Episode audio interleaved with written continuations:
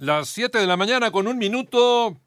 Muy buenos días, 88.9 Noticias, información que sirve el tráfico, el clima, cada 15 por Agio Radio, panorama informativo y detrás de tu ventana. Ahí puedes ver que está un poquito nublado aquí en el Valle de México. Hoy es viernes, viernes 19 de junio del 2020. Te saludamos en esta mañana. Pepe Toño Morales, muy buenos días. La cifra de muertes a nivel mundial por coronavirus COVID-19 llegó a 453 mil 981. Además, la cifra global de casos de COVID-19 registrados ya es de 8.488.976 con una tasa de recuperación del 91%, que es un total de 4.532.598 pacientes. Además, eh, recuerda lavar tus manos con frecuencia, usa agua y jabón o un desinfectante de manos a base de alcohol. 7 de la mañana ya con 3 minutos y mientras tanto México se acerca a los 20 mil, 20 mil personas que pierden la vida por COVID-19. Mónica Barrera.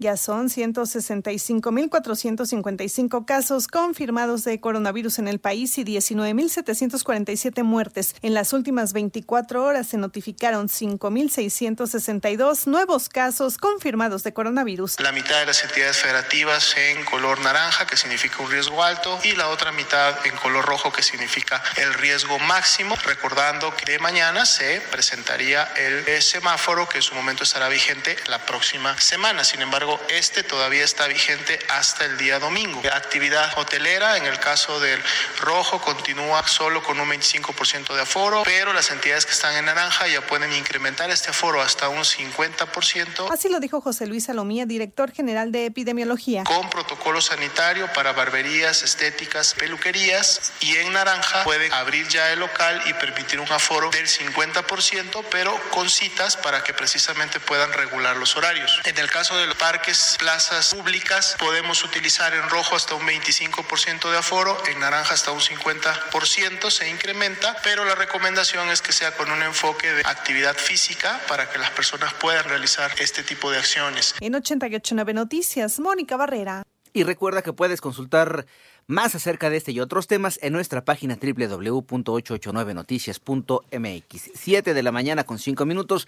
Luego de 10 días desaparecida, la médica María Elizabeth Montaño, quien laboraba en el Centro Médico Nacional Siglo XXI del IMSS y era defensora de la atención para las personas de la comunidad LGBT, fue localizada sin vida en Morelos, silla de plano, porque se acumulan bastantes detalles. Con más información, mientras que en Veracruz un menor de 10 años fue encontrado muerto en un lote baldío con signos de ataque sexual y huellas de violencia física por el hecho, ya habría un detenido. Y ayer el gobierno federal sufrió tres renuncias a diferentes dependencias. Mónica Machesi dejó el mando del Consejo Nacional para Prevenir la Discriminación.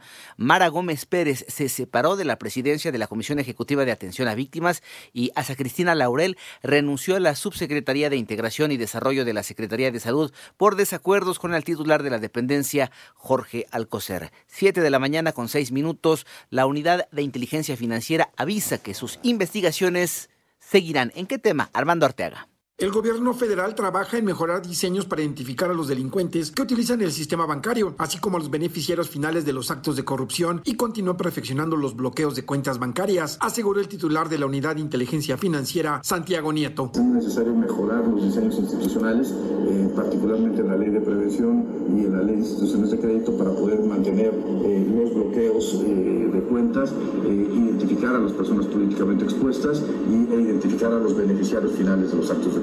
Al participar en el seminario digital Temas Selectos de Transparencia y Combate a la Corrupción, organizado por el Info y la Facultad de Derecho de la UNAM, el funcionario reconoció que México, a pesar de los avances, aún se distingue como uno de los países más corruptos, de acuerdo con la Organización Transparencia Internacional e Índice de Percepción de la Corrupción 2019. Para 88.9 Noticias, información que sirve Armando Arteaga. Gracias, 7 de la mañana con 7 minutos. Vámonos con información internacional con una votación de 5 a 4. La Corte Corte Suprema de Estados Unidos bloqueó el intento del presidente Donald Trump de suspender el programa de acción diferida para los eh, llegados de la infancia o más conocido como el apoyo a los Dreamers, unos 700 mil jóvenes indocumentados. En tanto, el gobierno de Australia denunció un ciberataque a gran escala apoyado eh, por un país extranjero sin precisar el nombre de la nación sospechosa, aunque en 2019, antes eh, de sus elecciones generales, Australia acusó de una acción similar a China.